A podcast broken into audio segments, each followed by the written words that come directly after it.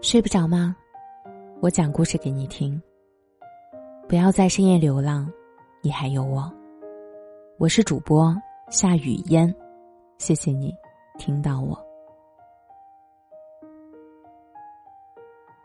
我们都讨厌被迫感，即使我们知道他是对的，对方是为我们好。哎呀，你牙膏为什么非得从中间挤呀？胡萝卜对身体好，可是我就是不喜欢吃。我觉得中医特别管用，可是你凭什么说它是伪科学呢？但是，我们也同样害怕被拒绝。当别人不能领情的时候，我们感到的是受伤和委屈。哎呦，跟你说了多少次了？为什么不能洗了澡再玩手机呢？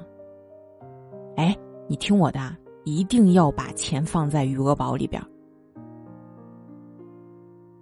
你可不可以为了我和你自己把烟戒掉？这样的场面，在我们的人生中不断上演，让我们苦恼不已，却又习以为常。大多数人都有喜欢纠正彼此的倾向，尤其是在最亲近的人之间。但事实上，对我们来说，很多纠正都是完全不必要的，因为没有人愿意被说服。强迫对方按自己的意志行事，只会让双方的分歧倍增。当彼此都无法说服对方的时候。逻辑和事实变得不再重要，情绪最终占了上风，这导致了问题的扩大化，最终从观点层面上升到了道德和人格攻击上。哎呦，我怎么会认识你？哎，从来没有见过你这样的人。我们花光了力气。不仅无法改变对方的想法，还带来了痛苦和敌对。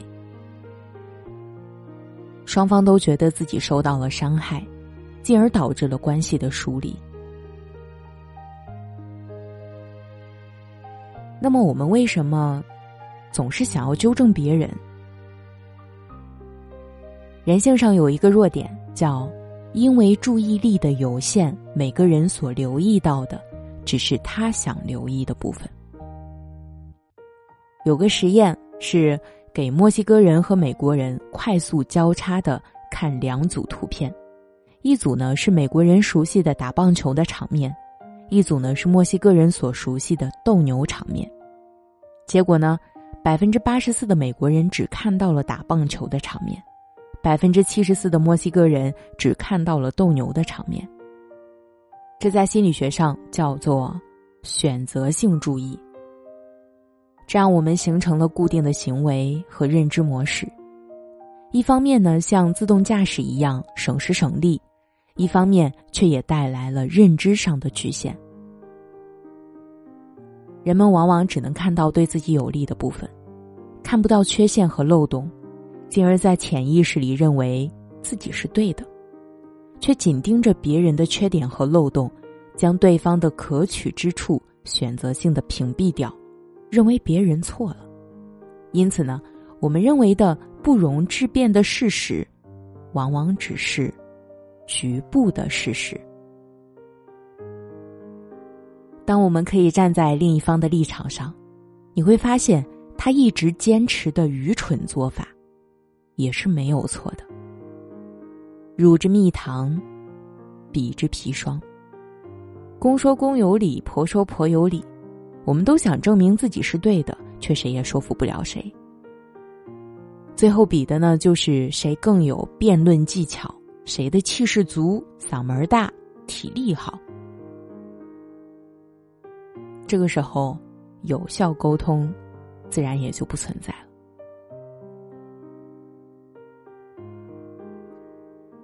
其实，自我价值感不稳定的人更喜欢说服和控制别人。我们在家庭关系或者亲密关系中，常常能碰到控制欲很强的一方。一个严要求的妈妈，一个高标准的男友或女友。我们可能会觉得他们看起来咄咄逼人，主导了关系的支配。但是事实上，这些关系中看起来强势施压的一方，其实依赖于弱势承压的一方。正是因为控制不好自己的负面情绪，所以他们会施加给对方很多的期待，期待别人的改变来让自己心情变好。因为控制不了自己，所以我得控制你。我不允许你拒绝，因为我会生气。只有你变好了，我才会感觉良好。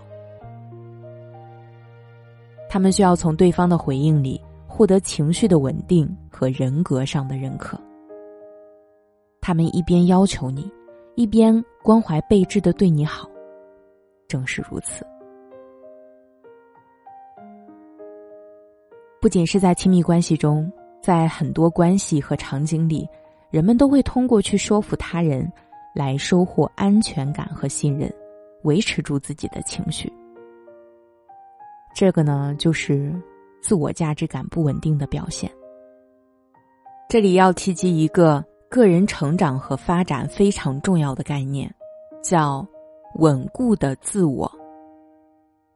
它指的是呢，一个人具有非常稳定的自我价值感，并且呢，不会因为外界的否认或者质疑而有所改变。就像同样是失恋被甩，有的人会久久的处于情绪的低谷，不断的否定自己不够好、配不上；而有稳固的自我的人呢，知道只是因为不合适，更容易走出失恋的阴霾。当我们有非常稳定的自我价值感时，我们就有了不需要去控制别人的勇气。别人呢？将不再是维持情绪稳定的工具，我们也获得了情绪独立。人都是讨厌被外力改变和强迫的，因为他的内部有自己的价值观需要去捍卫。价值观是一个人赖以居住和生存的房子，让我们可以活得有尊严、有安全感。假设一下，有个人突然冲过来对你说：“你的房子要倒了，很危险，我帮你一把，把它撞倒，不用谢我。”你会怎么想？是不是觉得他是个神经病？你感到了威胁和恐惧，于是呢，拼了命的去阻止他。我们每个人都有这样的一个屋子，每个人的成长环境、人生经历、人际关系。都不相同，影响了这个屋子的外观和内饰。强迫别人按照你的方式生活，就像是一只青蛙想要邀请一条鱼到陆地上做客一样。即使陆地上的世界比河里精彩百倍，这也是条鱼承受不起的。他呢，只想逃离、求救、封闭自己，守住自己的领地。他要保护住内心的那个自我，只有这里才能感到安全。让一个人活在自己的价值观里，是对他人基本的尊重。即使他有对也有错，你不需要认同，但你得接受这个现实。一味的想要控制结果和关系的人，就像抓着一把沙子，抓得越紧，只会流走的越多。就像叔本华说的，在和别人交谈的时候，要克制去纠正别人的冲动，尽管我们这样做是出于好心。因为想要伤害别人很容易，但是想去改善别人，即使没有阻挠，那也是很困难的。改变并非是不可发生的，只是这个过程只能从内部开始。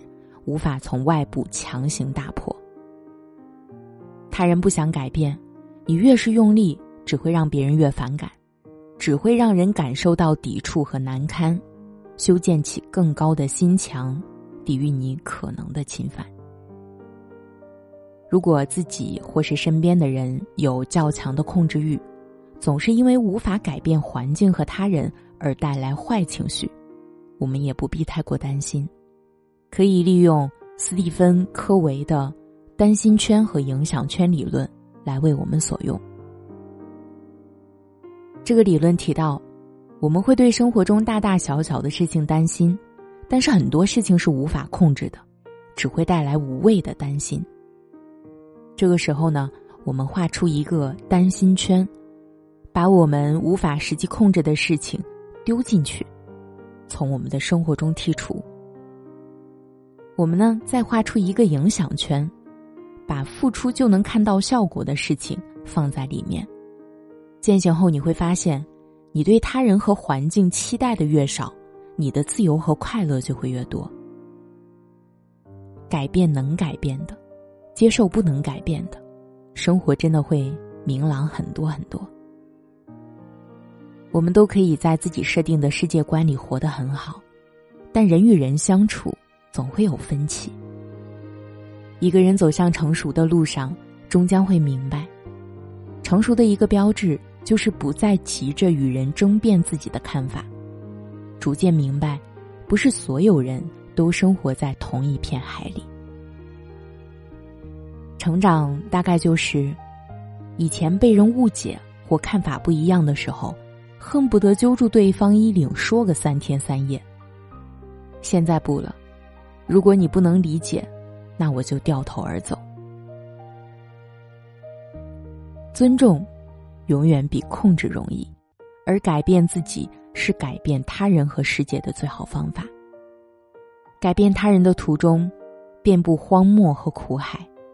改变自己的路上，收获的是幸福和丰盛。我是主播夏雨嫣，愿你在我的声音里找到平凡生活中的温暖。晚安